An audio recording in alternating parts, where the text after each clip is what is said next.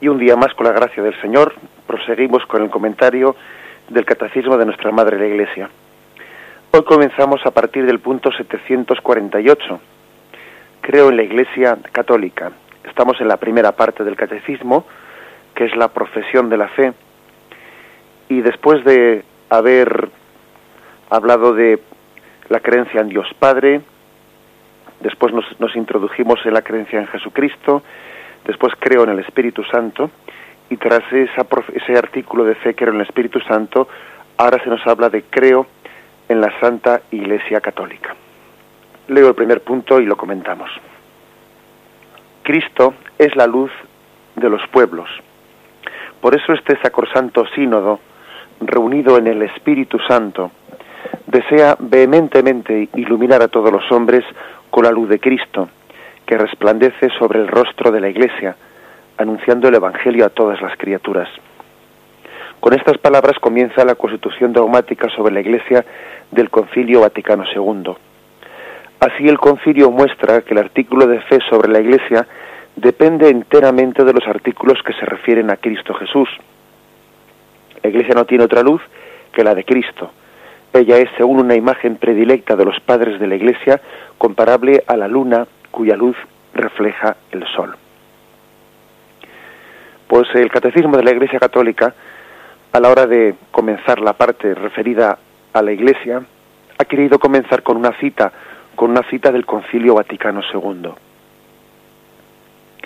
El Concilio Vaticano II tuvo pues uno, un documento central que se llamó la Constitución Dogmática sobre la Iglesia, o dicho en latín, la Lumen Gentium, y esa cita primera que hace el Catecismo de la Iglesia Católica habla de la razón de ser de la Iglesia para llevar la luz de Cristo a todos a todos los pueblos.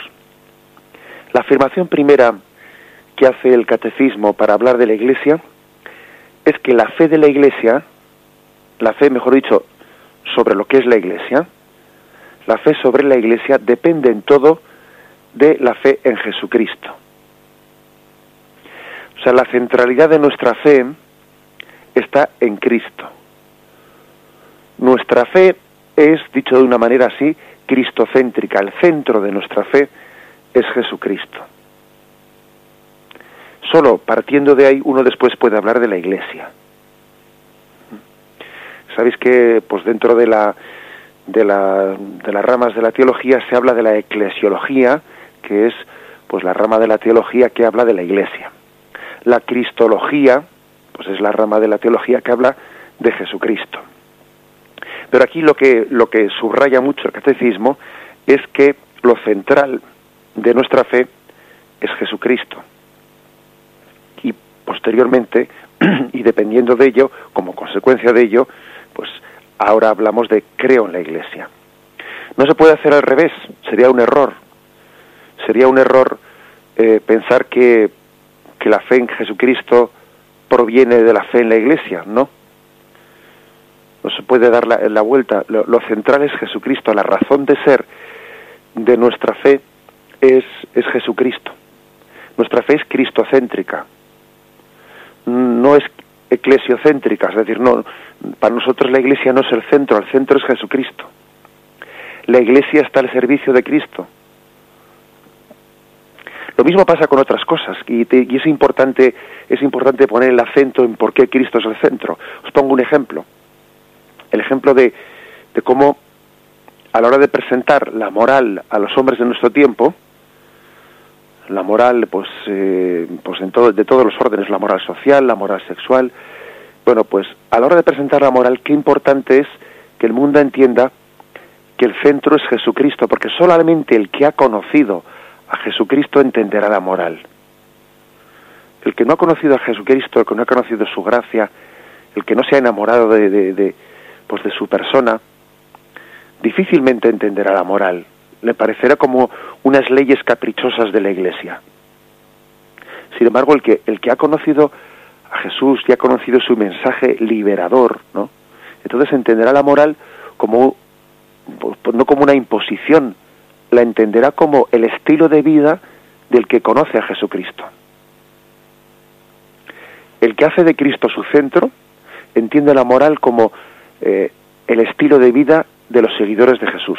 El que no ha hecho de Jesucristo el centro de su vida entiende la moral como, pues, como un, un conjunto de, de preceptos más o menos caprichosos que, que parten de la Iglesia y no parten de Jesucristo. O sea que es que es importantísimo pues que en todo hagamos de, de, Jesús nuestro centro, que Jesús sea el centro de nuestra fe, que seamos cristocéntricos, ¿eh? como lo es este catecismo, cristocéntrico. Y esto primero lo afirma el catecismo a la hora de hablar de la Iglesia, ¿eh? y dice así, pues que el concilio muestra que el artículo de la fe sobre la Iglesia depende enteramente de los artículos que se refieren a Cristo Jesús. Enteramente ¿eh? depende de ello. Por si hubiese alguna duda, pues utiliza el catecismo en este punto pues una hermosa imagen de los padres de la Iglesia. Dice que es una imagen predilecta de los padres de la Iglesia, la imagen de la luz del sol y de la luz de la luna. Pues lo que viene a decir es que Cristo es el sol y la iglesia es la luna. El sol brilla con luz propia. La luna no brilla con luz propia, brilla con luz reflejada. Cristo brilla con luz propia, la iglesia no brilla con luz propia. La iglesia brilla con luz reflejada. La iglesia es brillante pues en la medida en que permite eh, que la luz de Cristo se refleje en ella. De lo contrario no es brillante porque por sí misma no da luz la iglesia. Esta es una hermosa imagen, eh, que es bueno que la meditemos. También a veces se ha aplicado a María, porque también María es imagen de la iglesia, ¿no? Madre de la iglesia, María es la luna, Cristo es el sol. Es muy frecuente que las imágenes que se dicen de la Iglesia se puedan decir también de María, ¿eh? porque María ayuda a entender lo que es la Iglesia. Es una gran ayuda para entender lo que es la Iglesia la imagen de María. Si Cristo es el sol, María es la luna. Hay veces que estamos en penumbra, hay veces que no vemos la luz del sol, que caminamos a oscuras y entonces la, luna a veces nos, nos ayuda a entender de que existe el sol. ¿A cuántas personas María les ha ayudado a entender que existe Dios, que existe Cristo. Al entender que esa luz era hermosa y al acercarse a ella han descubierto que esa luz no era propia, sino que era reflejo de la luz del sol. Que ocurre con María ocurre con la Iglesia. Muchas personas, al acercarse a la luz, a ese reflejo de luz que, que hay en la Iglesia, han descubierto la luz, la luz fuente que era el sol, aquello no era más que la luz que habían encontrado en la iglesia, no era más que un reflejo. Personas que se han acercado porque han visto buenos testimonios, personas que se han acercado porque han visto cosas hermosas. Han dicho, voy a llevar aquí a mis hijos a que les den una buena educación en la parroquia, en la iglesia, porque tal y como están las cosas en la calle, pues yo quiero que esa luz que yo veo, ¿no? Pues en, pues en la parroquia, en la iglesia, eh, pues eh, la tengan mis hijos. Y al acercarse, si, si se acercan debidamente, ¿no? Se dan cuenta que lo importante, que eso que han descubierto en la parroquia no era más que un reflejo de la luz del sol que era la de Cristo. La luz de, de la iglesia no es, no brilla con luz propia, es una luz reflejada. Esa luz fuente, pues es la luz propia de Jesucristo, que brilla con, pues, con esa santidad propia que solamente Dios tiene.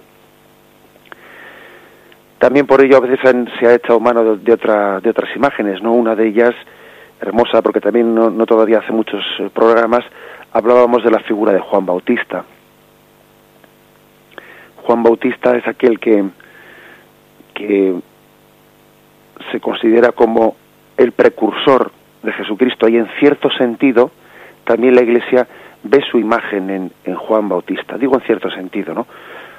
¿Por qué? Porque eh, eso que insiste Juan Bautista, conviene, conviene que yo disminuya para que él crezca.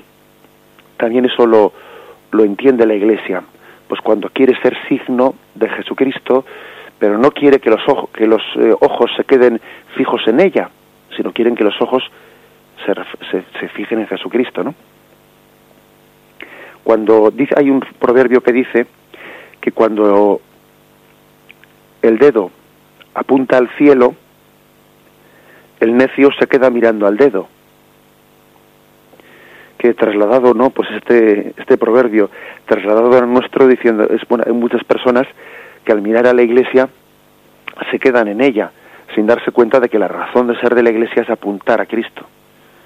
Cuando el necio, perdón, cuando el dedo apunta al cielo, el necio se queda mirando al dedo.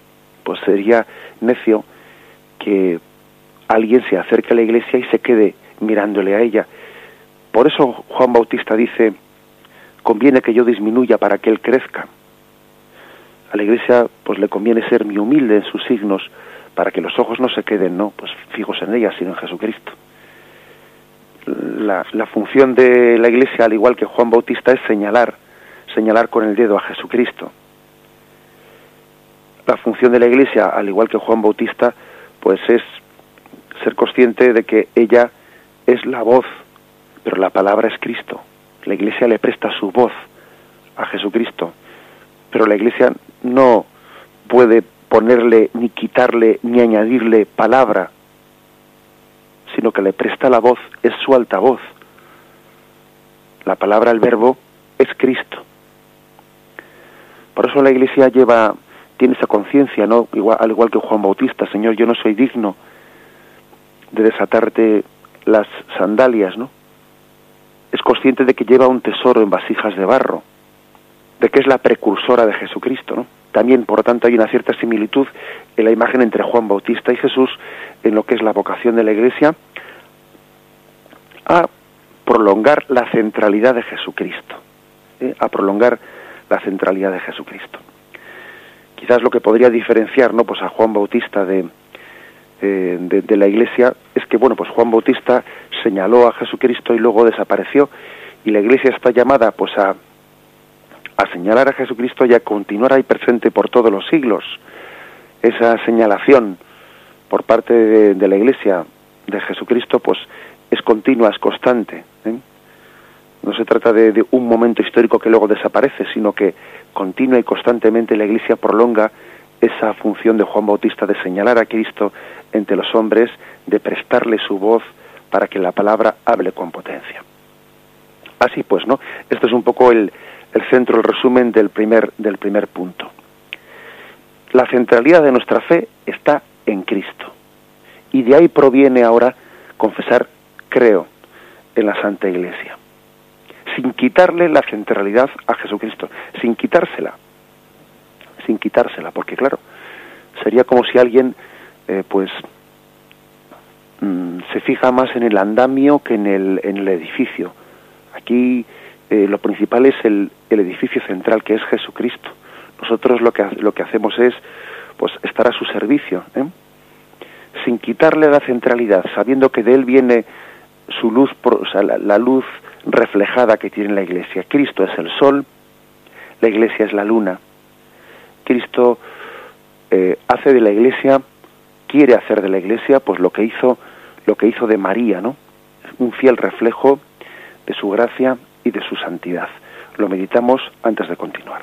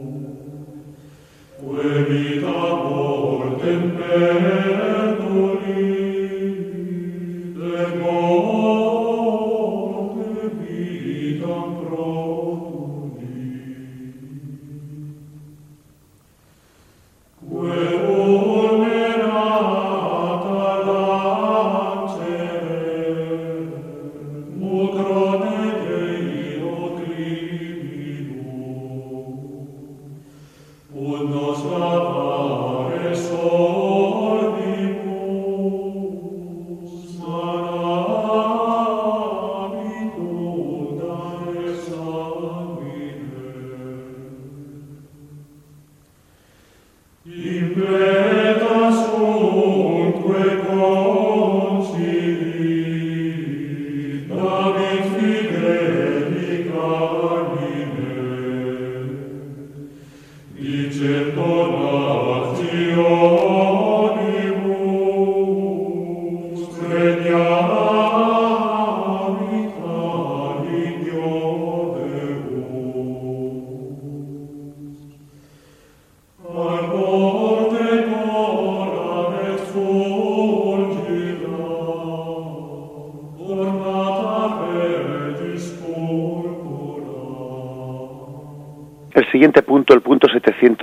749, dice así.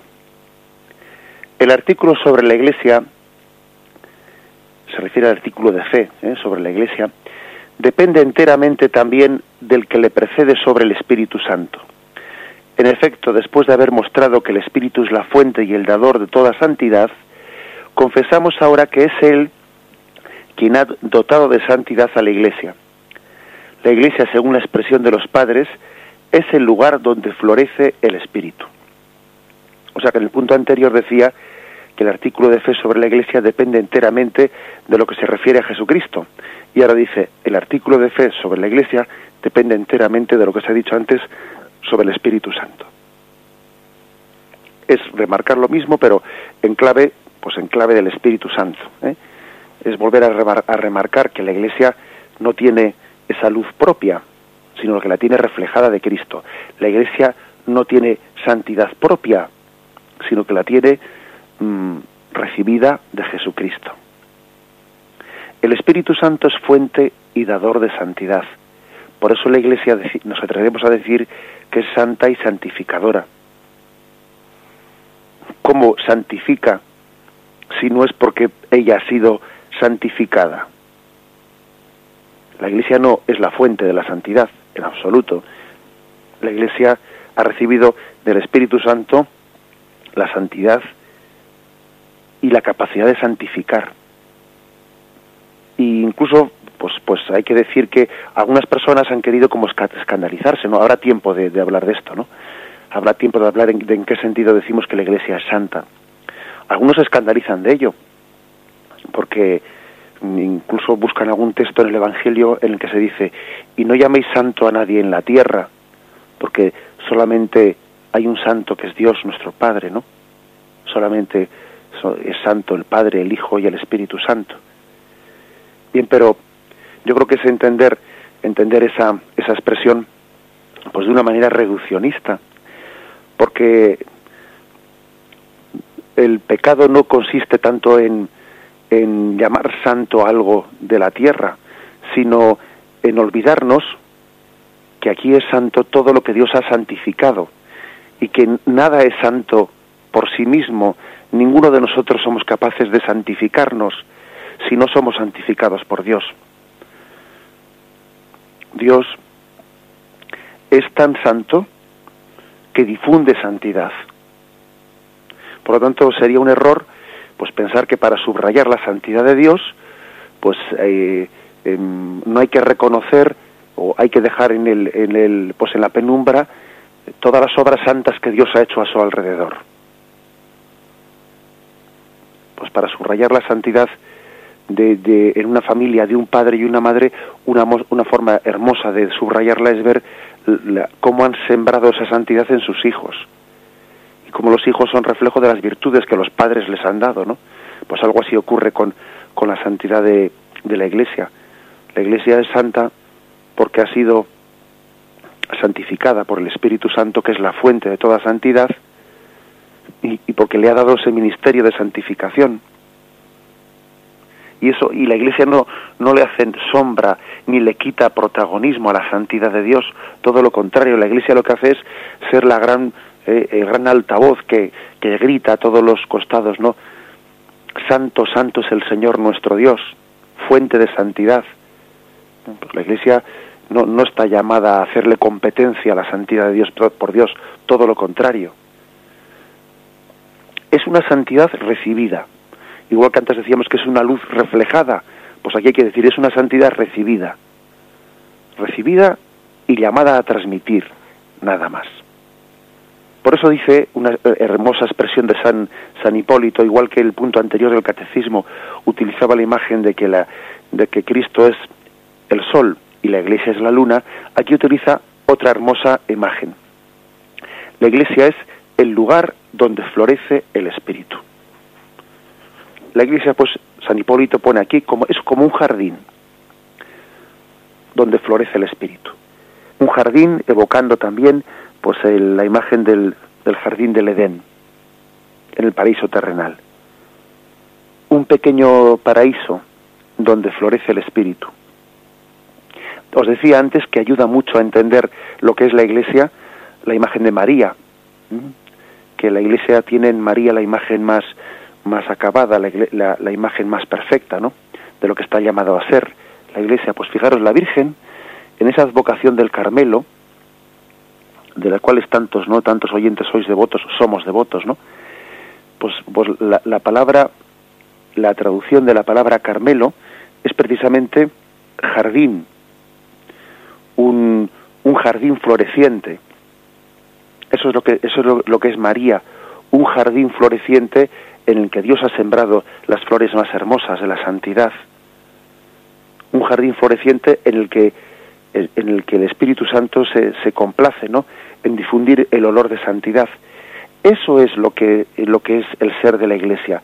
Es, como dice San Hipólito, donde florece el Espíritu. Y en ese jardín pues en el que Dios ha hecho florecer el espíritu en ese pequeño paraíso, ¿no? Eh, que es como un paraíso aquí en la tierra y está llamado a florecer en la Jerusalén celestial en el cielo, pues en ese, en por ese jardín uno ve muchas flores, ve las flores de los mártires, de los santos, de las vírgenes, de las familias santas, de tantas personas humildes que han entregado su vida y la han desgastado por Dios. Ese es el jardín en el que el Espíritu Santo ha hecho florecer tantas vocaciones, ¿no? Y de una manera tan, tan hermosa.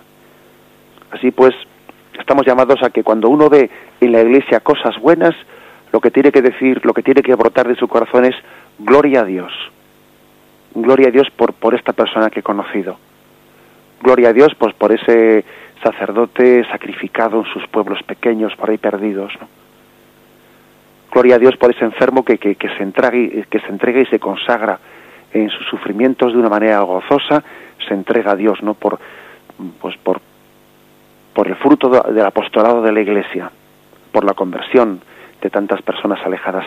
Gloria a Dios. Glorificamos a Dios por la santidad que ha hecho florecer en este jardín. La Iglesia es el jardín donde florece el Espíritu. ¿Que hay también cardos? Que hay también zarzas, que hay también abrojos, ya, lo sabemos, ya lo sabemos. Jesús nos ha dicho que, que no nos dediquemos a arrancarlos, no vaya a ser que arranquemos también las flores. Jesús nos ha dicho eso, déjamelo para mí, esa tarea es mía. Tú no te dediques a, a distinguir entre flor y zarza, no vaya a ser que te pinches tú glorifica a Dios por todas las flores que veas y tú procura también ser una flor que glorifique a Dios, que le agrade, eh, pues y que haga de tu vida pues un pues una bendición de suave olor que proclame la santidad de Dios, que quienes te vean glorifiquen a Dios y vean en ti pues un reflejo de, de su santidad.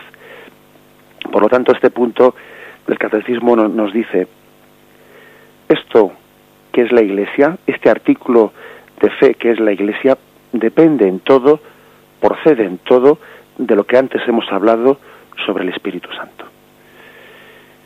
Y el punto 750 dice, creer que la Iglesia es santa y católica y que es una y apostólica, como añade el símbolo niceno-constantinopolitano, es inseparable de la fe en Dios, Padre, Hijo y Espíritu Santo. En el símbolo de los apóstoles hacemos profesión de creer que existe una iglesia santa y no de creer en la iglesia para no confundir a Dios con sus obras y para atribuir claramente a la bondad de Dios todos los dones que ha puesto en su iglesia. Bueno, pues aquí se nos, mm, se nos dice una cosa, el, catecismo, a la hora de explicar el credo, sigue la, sigue la estructura del el credo apostólico, de lo que nosotros llamamos el credo corto. Aunque luego también nos va recordando que el, credo que llamamos largo, que es el credo niceno o niceno constantinopolitano, pues tiene ese nombre tan complicado, pues del concilio de Nicea y del concilio de Constantinopla, ¿no? Pero digamos que el credo, perdón, el catecismo sigue la estructura del credo corto, del credo apostólico. Y cuando el credo niceno, el credo largo, le añade algo, bueno, pues nos lo dice más o menos. Entonces, ¿qué viene a decir este punto? Pues que el credo corto, el credo apostólico, eh, dice que la iglesia, dice de la Iglesia, creo en la Iglesia Santa Católica. Y es el credo niceno el que le añade que es una y es apostólica. O sea que entre, sabéis que el credo niceno se, desarrolló más que el credo apostólico, que el credo corto, pues en la medida en que la Iglesia tenía que ir dando respuesta a las herejías que iban surgiendo en, pues en, su tiempo, ¿no? Por eso esa explicitación mayor del credo niceno, del credo largo, tiene como razón de ser dar, eh, dar respuesta a las herejías de, su tiempo. Pero entre uno y otro, entre el credo entre el credo apostólico y el credo niceno, salen estas notas de la Iglesia santa, católica, una y apostólica.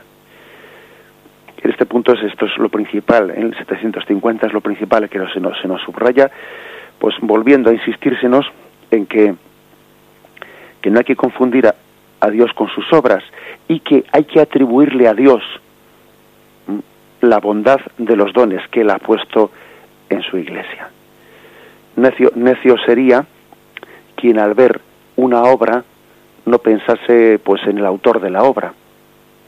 Ignacio sería quien al ver la iglesia pues se olvidase de su Señor, de aquel que la engendró, aquel que, que la convocó. El punto 751 del catecismo dice así, los nombres y las imágenes de la iglesia. La palabra iglesia, eclesia, del griego ekkalein, eh, llamar fuera, significa convocación. Designa asambleas del pueblo, en general de carácter religioso. Es el término frecuentemente utilizado en el texto griego del Antiguo Testamento para designar la asamblea del pueblo elegido en la presencia de Dios, sobre todo cuando se trata de la asamblea del Sinaí, en donde Israel recibió la ley y fue constituido por Dios como su pueblo santo. Dándose a sí misma el nombre de Iglesia, la primera, la primera comunidad de los que creían en Cristo se reconoce heredera de aquella asamblea. En ella Dios convoca a su pueblo desde todos los confines de la tierra. El pueblo, perdón, el término Kiriake, del que se deriva las palabras church en inglés y Kirke en alemán, significa la que pertenece al Señor. Bien, aquí, la, aquí la, el catecismo hace como una eh, pequeña etimología de la palabra iglesia. A veces conocer el origen de las palabras, conocer de dónde provienen, qué significan en su raíz latina, en su raíz griega, lo que fuere, pues eh, ayuda mucho eh, a comprender mejor el sentido. Y lo que, lo que se nos recuerda, que la palabra iglesia es una palabra que proviene del griego, eclesia, del griego ekkalein, que significa llamar, eh, convocar ya, es una cosa que, que mm, ilumina mucho. Sea, entender que el, la etimología, el origen de la palabra iglesia viene de convocación, haber sido convocado, ayuda mucho, porque eh, la palabra convocación, ¿a qué nos suena? Suena la palabra vocación, o sea, llamada, Dios llama. Y claro, hay dos maneras de entender la iglesia totalmente distintas, ¿no? Una es como una iniciativa de los hombres en plan asambleario que dicen vamos a organizarnos, vamos a reunirnos, ¿no? Vamos a constituirnos en sociedad. Y otra cosa totalmente distinta es entender la Iglesia como una llamada, o sea, como alguien que ha sido llamado por Jesucristo. tan distintos una cosa de la otra como, como si un sacerdote entendiese que él es que él es sacerdote pues porque él lo ha elegido y ha partido de él y él ha optado ha optado por esa vocación en vez de entender que él es sacerdote porque Cristo ha puesto sus ojos en él y le ha llamado ha pronunciado su nombre y él le ha respondido ciertamente. Le ha dicho que sí pero su la respuesta al sacerdocio es la respuesta a una llamada no bueno pues lo mismo pasa en la iglesia. Exactamente lo mismo o sea nadie es miembro de la iglesia si no ha sido llamado. Esto es una vocación. Es una vocación y, a veces, eh, pues, digamos, hasta en la propia etimología no está eso escrito y a veces, pues uno se queda hablando de la iglesia o viéndola o percibiéndola, pues como una comunidad, como una comunidad que, que uno piensa que está, bueno, ideada por los hombres, mm, totalmente al servicio de, bueno, pues de un sistema un poco de organización humana asambleario o con distintas formas de organización. Eso es lo primero que dice. Y curiosamente añade una cosa más, que mm, la forma en la que se ha traducido en el inglés y en el alemán le da un, carácter nuevo, ¿eh? el, término kiriaké traducido del inglés y al alemán. Eh, y dice que en inglés y en alemán el significado que adquiere esta palabra es la que pertenece al Señor. ¿eh? También una, una bonita una bonita etimología en inglés y en alemán, la que pertenece al Señor. La Iglesia pues no tiene pertenencia propia, no se posee, sino que tiene en, en, el Señor pues su, su dueño, pertenecemos a Él. Este punto del catecismo añade otra cosa más. Añade que la Iglesia eh, se reconoce como heredera de la Asamblea de Israel, o sea, del pueblo convocado por Yahvé en el monte Sinaí. Allí el monte Sinaí se nos, nos remite el catecismo al capítulo 19 del libro del Éxodo. Voy a leer a, por lo menos eh, a unos de los versículos para que veamos cómo nosotros nos consideramos como herederos de este pueblo que fue aquí convocado eh, pues en el Sinaí capítulo 19 ¿eh? del libro del Éxodo. Al tercer mes, después de la salida de Egipto, ese mismo día llegaron los hijos de Israel al desierto de Sinaí. Partieron de Refidín y al llegar al desierto de Sinaí acamparon en el desierto. Allí acampó Israel frente al monte. Moisés subió hacia Dios. Yahvé le llamó desde el monte y le dijo, Así, dará, así dirás a la casa de Jacob, y esto anunciarás a los hijos de Israel. Ya habéis visto lo que he hecho con los egipcios, y cómo a vosotros os he llevado sobre alas de águila, y os he traído a mí. Ahora pues, si de veras escucháis mi voz y guardáis, guardáis mi alianza, vosotros seréis mi propiedad personal entre todos los pueblos, porque mía es toda la tierra seréis para mí un reino de sacerdotes, una nación santa. Estas son las palabras que has de decir a los hijos de Israel. Fue pues Moisés y convocó a los ancianos del pueblo y les expuso todas estas palabras que Yahvé le había mandado. todo el pueblo a una respondió diciendo, haremos todo cuando, cuanto ha dicho Yahvé. Y Moisés llevó a Yahvé la respuesta del pueblo. Bien, hay aquí, por lo tanto, una convocación. Yahvé ha formado el pueblo, ha hecho pueblo, ¿no? Y lo ha hecho, pues, acompañándole. Cuando uno ha pasado por situaciones duras, difíciles, pues ha ido formando familia.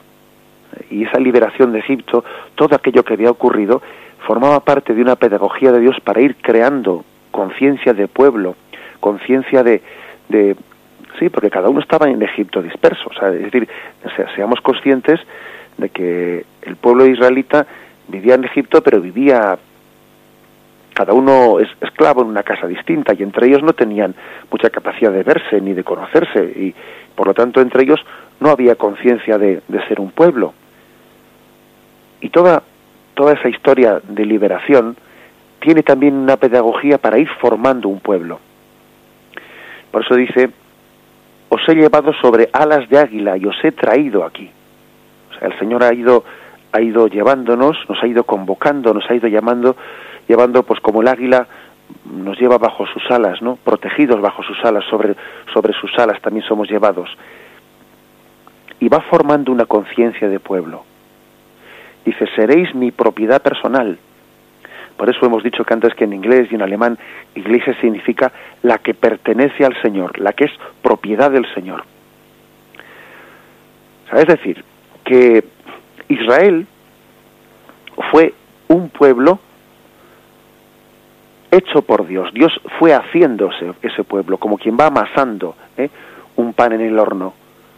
Fue creando conciencia de pueblo, conciencia de iglesia, conciencia de asamblea.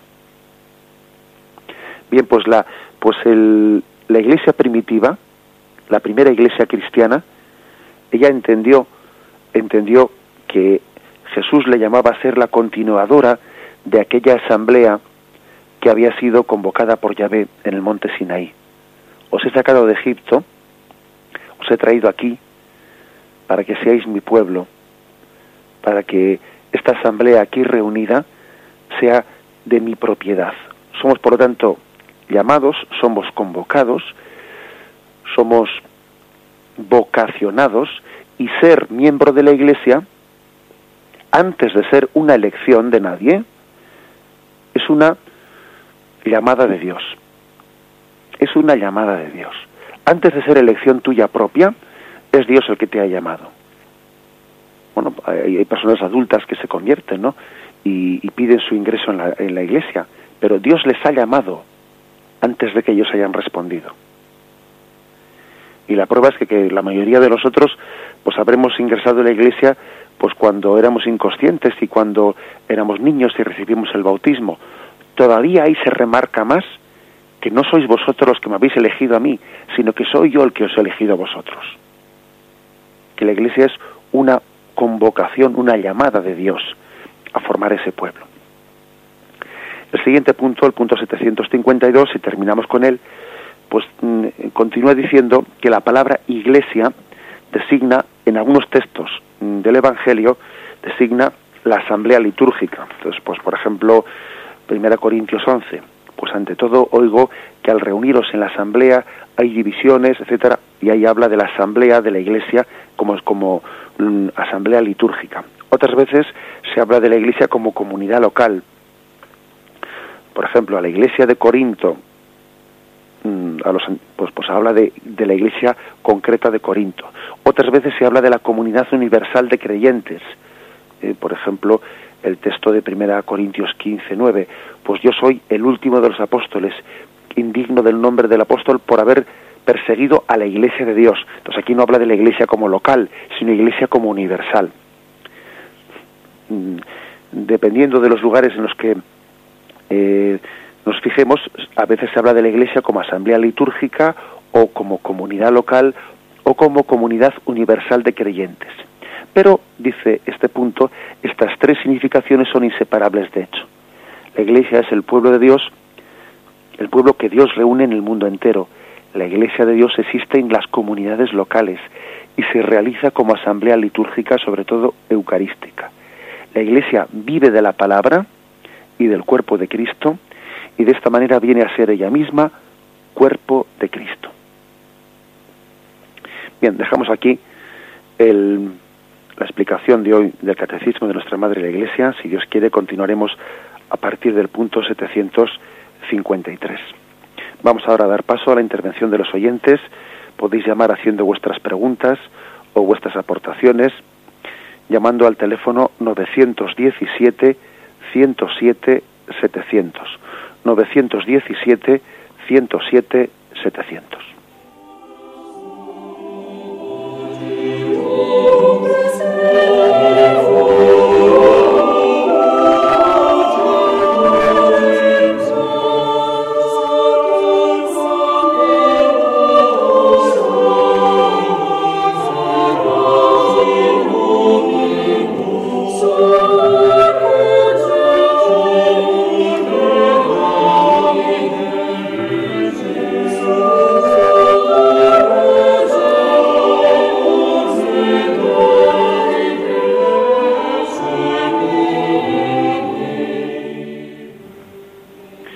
Buenos días, ¿con quién hablamos?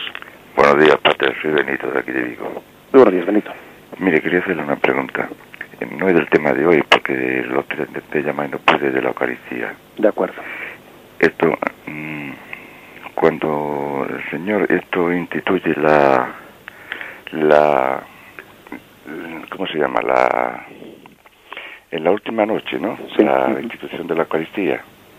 Sí. Entonces se puede decir que los apóstoles fueron los que tomaron verdaderamente el cuerpo y la sangre de Cristo y que nosotros en realidad lo que tomamos lo es sacramentalmente. Bien, de acuerdo. sí, y luego un- ya el- en una última si la puede aclarar, que es una duda que tuvimos nosotros en un grupo. ¿Por qué se celebra el Día de, de los Santos Inocentes, que es el 28, se celebra antes de, de la Epifanía de los Reyes? Ya. Muchas gracias, Padre. Bien, muchísimas gracias a ti. Comenzando por lo último, bien, también, también fíjate que se celebra al día siguiente de Navidad, se celebra el martirio de San Esteban, al día siguiente se celebra eh, San Juan Evangelista, día 27, y el día 28 Santos Inocentes. En la liturgia romana existió la tradición desde el primer momento de celebrar estas tres fiestas así, aunque como tú bien dices, pues no, no parece lugar lógico de que los santos inocentes se celebren antes que los reyes, pero tampoco parece lógico que San Juan eh, Evangelista se celebre antes, ¿no? O el martirio de Juan Bautista. La razón es porque la liturgia romana habló de los comites Christi, es decir, de los, de los que acompañaban a Cristo. Los tres frutos del nacimiento de Jesucristo, los tres primeros frutos de ese nacimiento redentor de Cristo son el martirio, día 26, martirio de, San Esteban, la virginidad, otro fruto del nacimiento de Cristo, día 27, y la inocencia. Los tres primeros frutos, eh, o los tres frutos em, destacados de la llegada de Dios a nosotros son el martirio, la virginidad y la inocencia. Tres formas de entregar nuestra vida a ese que la ha entregado por nosotros. Se la podemos entregar con nuestra sangre, se la podemos entregar con la virginidad, se la podemos entregar con la inocencia o con la santidad. Es el motivo por el que la liturgia romana colocó esas tres fiestas eh, de esa forma. La primera pregunta que hacía el oyente es referente a si los apóstoles recibieron el cuerpo de Cristo en la última cena de una manera distinta a como nosotros la recibimos. No, también fue eh, una recepción sacramental. ¿eh? No es que ellos recibiesen el cuerpo de Cristo pues de una manera no, no sacramental, porque bueno, no, pues porque no hay otra forma de recibir el cuerpo de Cristo. ¿eh? Lo contrario sería pues una especie de canibalismo que evidentemente pues no no no, no hay ninguna intencionalidad de tal cosa. ¿eh?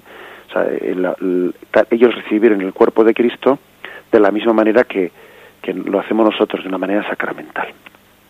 Bien, adelante, damos paso al siguiente oyente. Y de Pamplona le llama Ramón. Buenos días, Ramón. Hola. Mire, yo dos cositas muy cortitas. Muy bien. Primero, referente al Espíritu Santo, yo considero que para que el Espíritu Santo entre en nuestras mentes necesitamos eh, una predisposición interior, porque si tenemos el interior llenito de cosas materiales, de, de, de- de- de cosas superfluas, pues no damos, no damos lugar a que, y si nos quejamos de que a mí no me ilumina, no te ilumina porque tienes que empezar a, a vaciar el bucherito interior para que, pues, para que se pueda llenar de espíritu. Y luego otra cosa que seguramente usted habrá dicho en alguna ocasión, me, me queda, eh, pero no le he oído, referido a las personas que fallecían antes de, de la crucifixión de- de- del Señor, de las que morían en el Antiguo Testamento que estaban es- en espera en el seno de Abraham o llámese como fuere, en espera de la llegada de Jesús y, y de, y de por medio de, eh, su cruz la redención de la humanidad y cuando cuando llegó la, la crucifixión entonces es cuando les llegó a ellas la gloria y ahora la pregunta es esta a partir de la cruz de, de la crucifixión de, de Jesús en adelante o sea, a los que estamos ahora los justos que fallecen ahora tienen que esperar a algo o irían directamente ya al Señor ¿Me explico? Sí, de acuerdo. Yo creo que ya está eso, eh, está eso claro. ¿eh? Le respondo por la radio si le parece. ¿eh? Sí. Bien, hombre, yo creo que, empezando por la última pregunta, que creo que es la que se responde más fácil, eh, pues mm, basta, basta recordar pues la palabra que le dice Jesús al buen ladrón, hoy mismo estarás conmigo en el paraíso. ¿eh? O sea, es decir, nosotros eh, después de la muerte y resurrección de Cristo, después de su ascensión del envío del Espíritu Santo, la gloria, la invitación a, entrar en la Jerusalén celestial, pues está, está, ya está ya absolutamente presente en cualquiera de nosotros podemos ya eh, tener, ojalá no tuviésemos esa capacidad de que el mismo momento de nuestra muerte entrásemos en la gloria. Eh, otra cosa es que, necesitemos una purificación previa al purgatorio o no, pero eso ya no es porque, porque Dios no nos invite a entrar directamente en su gloria, sino porque tengamos la debida capacidad y preparación para ello. ¿eh? Mm, bien, pero con respecto a la, a la, primera indicación que ha hecho, pues creo que es muy importante, es decir, el Espíritu Santo eh, se nos da pues en la medida en que también que tengamos una disposición de, de recibirle. ¿eh? Eh, yo pondría un ejemplo, pondría el ejemplo de, de una esponja. Una esponja para empaparse de agua cristalina, primeramente tiene, hay que exprimirla y el agua sucia que tiene, pues, pues vaciarla, secar la esponja. Si uno no seca la esponja del agua sucia, no va a poder empaparse del agua limpia. Es decir, llenarnos del Espíritu Santo supone una purificación. Una purificación, no podemos llegar a la mística sin la ascética. ¿eh? dicho de otra forma. En la, en la, teología espiritual se habla de mística y de ascética, y la mística pues es el don del espíritu que nos conforma a Dios, pero la ascética es la purificación necesaria, ¿eh? es exprimir la esponja para que después pueda llenarse de agua cristalina. ¿eh? Algunos, no sé, pues parece que no les gustaría llegar a la mística sin pasar por la ascética, y eso no es posible. Tampoco quiere decir eso que que la mística no comience hasta que no termine la ascética, tampoco es verdad, porque, porque la mística comienza desde el primer momento. De hecho, cuando un niño es bautizado y es hecho hijo de Dios, eso es místico más que ascético.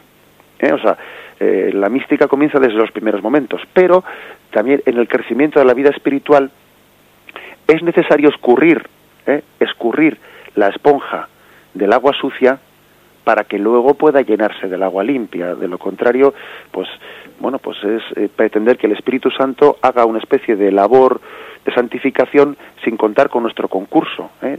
nuestra tarea de, colaboración que está inspirada por él también, pues en la, tarea de la santificación. Solo así, solo haciendo esa labor, esa labor de, de purificación interior, uno será capaz de discernir la voluntad de Dios, será capaz de discernir qué es lo que quiere Dios de mí, porque si no es capaz de escurrir bien esa esponja, uno no sabrá nunca qué es la voluntad de Dios y qué son mis ocurrencias personales. Y buscará la, y buscará la voluntad de Dios y la confundirá con, con lo que a él le apetece. Dirá, la voluntad, de Dios es, la voluntad de Dios es esto. No, no, eso es tu apetencia. Lo que pasa es que tú confundes voluntad de Dios con voluntad propia. ¿Por qué? Porque no has escurrido la esponja. Y como no la has escurrido, tienes mezclada la, el agua cristalina de, tu agua sucia, ¿no? O sea que discernir la voluntad de Dios y dejar que el Espíritu Santo nos ilumine, eso, pues claro, eh, supone una purificación para que luego podamos discernir bien, para que las inspiraciones del Espíritu Santo eh, no las confundamos con las ocurrencias propias o con, o, con las ganas personales de salir, de salirnos con la nuestra. ¿eh? Que a veces le podemos hacer decir a Dios lo que a mí me apetece, que, ¿por qué? Porque no me he purificado. ¿eh? Porque esa esponja no la ha exprimido previamente para que luego se llene de la, ¿eh? de la gracia. Bien, creo que esto que dice el oyente pues es importante. Bien, nos hemos adentrado, ya hemos pasado el tiempo, damos gracias al Señor pues por, por, por este comentario del catecismo de nuestra Madre la Iglesia. Continuaremos, si Dios quiere, mañana pues con el siguiente punto. Alabado sea Jesucristo.